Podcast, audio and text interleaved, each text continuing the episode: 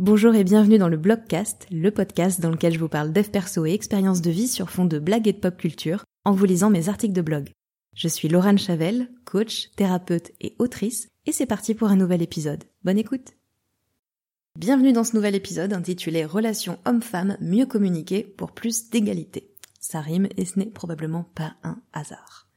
L'égalité homme-femme, c'est un sujet euh, dont vous avez très certainement déjà entendu parler, je pense.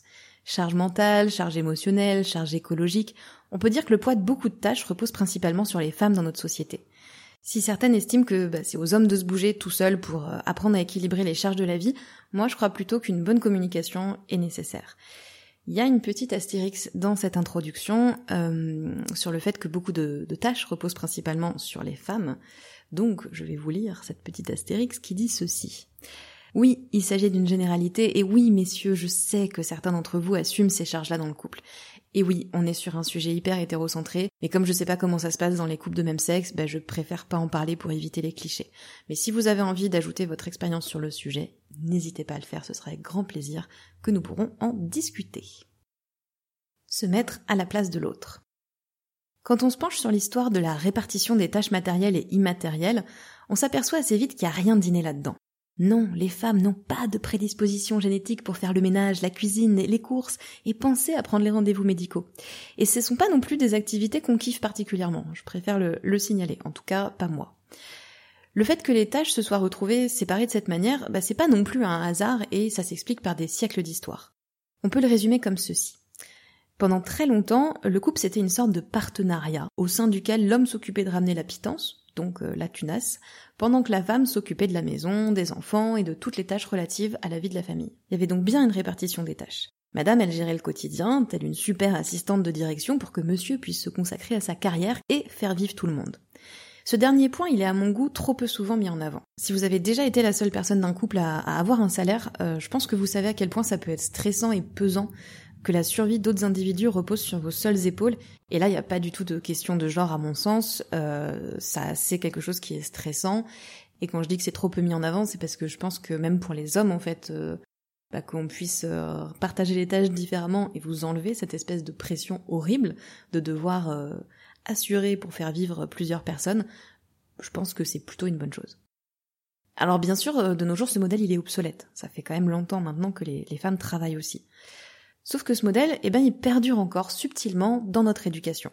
On s'aperçoit dans notre façon de parler aux enfants, dans la culture, à l'école, partout, ben, on apprend aux petits garçons à se comporter d'une manière et aux petites filles à se comporter d'une autre. Je vais pas entrer dans le sujet plus précisément ici parce qu'il y a déjà beaucoup d'articles sur les conditionnements de genre et une petite recherche Google vous renseignera sur le sujet. Et puis si euh, vous voulez, euh, dans l'article original, et je rappelle que tous les articles que je vous lis sont euh, linkés, il y a le lien dans les notes du podcast. Euh, il y a aussi, euh, si vous descendez sur ce paragraphe-là, qui est le deuxième, on va dire, deuxième après l'intro, beaucoup d'articles est écrit en vert et ça renvoie vers, je crois que c'est une étude, vous m'excusez, je vérifie pas, mais de mémoire c'est une étude sur les conditionnements de genre. L'important ici, c'est de comprendre que nous ne sommes pas élevés de la même manière et que donc non, les hommes ils font pas exprès de pas faire. Non, ce qui nous paraît à nous les femmes tellement évident, ben ça l'est pas forcément pour eux. Et c'est pour ça qu'à mon sens, ben il n'y a pas vraiment lieu de se mettre en colère au quotidien et de leur répéter à longueur de journée que non mais laisse tomber, je vais le faire, de toute façon tu fais n'importe quoi. Aider l'autre à comprendre. Il y a quelques mois, mon compagnon et moi-même, on était en déplacement pour le week-end. Alors, quelques mois, l'article date d'avril 2020, donc ça fait trois ans, mais bon, peu importe, la situation reste la même. Après une première nuit en chambre d'hôte, nous décidions avant de partir d'enlever les draps du lit.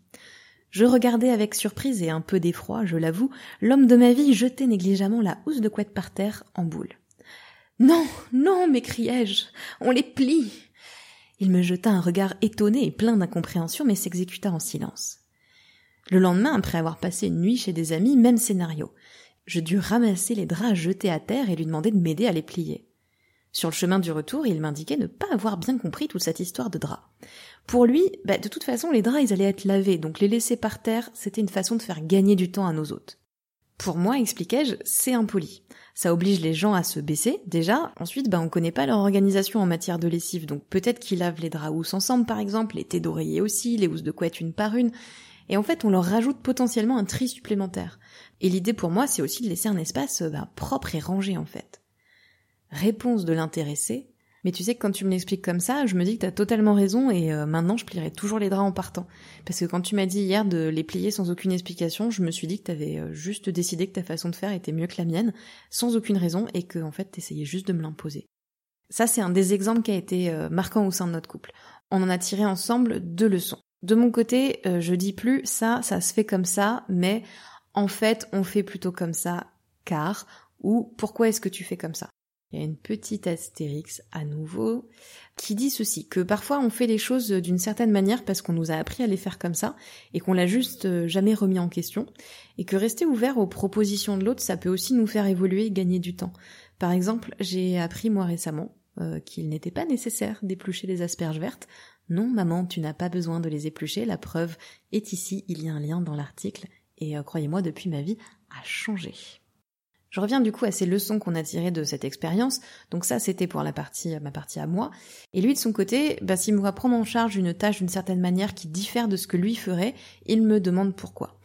Et globalement, on se dit aussi depuis que si on a la sensation que l'autre a soudainement un comportement ou un discours qui est très éloigné de sa personnalité habituelle, par exemple moi qui me mettrais à lui imposer mon point de vue alors que c'est pas du tout quelque chose que, je fais normalement, et eh ben c'est qu'il y a certainement une info qui nous manque. Et là, du coup, bah, on en parle calmement en cherchant à se comprendre. Se remettre en question. Oui, les hommes sont conditionnés à ne pas s'occuper de certaines tâches, à ne pas prendre rendez-vous chez le médecin, ou encore à laisser la responsabilité de leurs émotions entre les mains de leur douce moitié.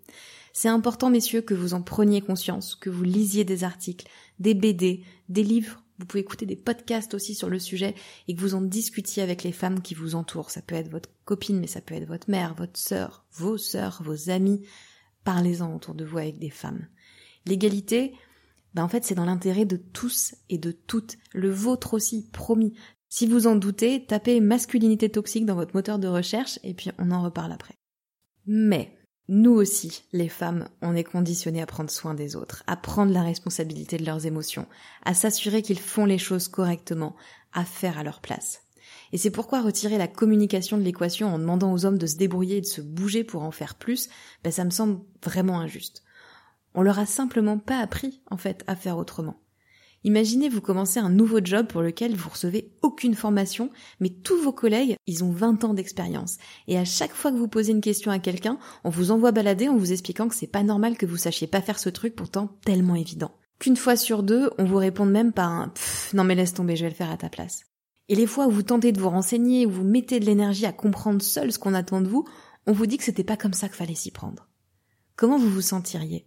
Est-ce que vous accepteriez vous d'effectuer une action qui ne vous intéresse pas, qui vous prend du temps alors même que vous savez même pas comment la faire, ni ce qui est attendu de vous, ni même pourquoi vous le faites? Tout en sachant que quelqu'un va passer derrière vous pour juger la qualité du résultat selon un barème subjectif dont vous n'avez pas connaissance. Il me paraît également super important d'avoir conscience de ses propres conditionnements. Non, nos conjoints n'ont pas besoin qu'on leur rappelle qu'ils ont un rendez-vous, ni qu'on leur dise que si pas maintenant ils vont être en retard parce qu'en fait il y a des embouteillages à partir de 16 heures, qu'ils devraient prendre un pull aussi parce qu'il va faire froid d'ici deux heures, ni même qu'on prenne leur rendez-vous à leur place chez le dentiste. Parce que eux aussi sont des adultes capables de s'autogérer. Et peut-être qu'au départ, ils vont être en retard à leur rendez-vous, peut-être qu'ils vont en louper, peut-être qu'ils auront froid, peut-être qu'ils seront coincés dans des embouteillages, peut-être qu'ils vont rester avec une carie pendant un certain temps.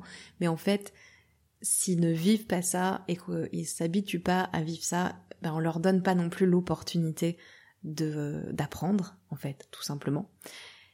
Par contre, ce qu'on peut faire, ben, c'est leur demander pourquoi ils font pas proposer de les aider dans une démarche euh, s'ils savent pas comment s'y prendre, ou encore leur dire gentiment que bah nous non plus, ça ne nous amuse pas du tout de faire des lessives et de les étendre, leur expliquer pourquoi on plie les draps au lieu de les jeter par terre en boule.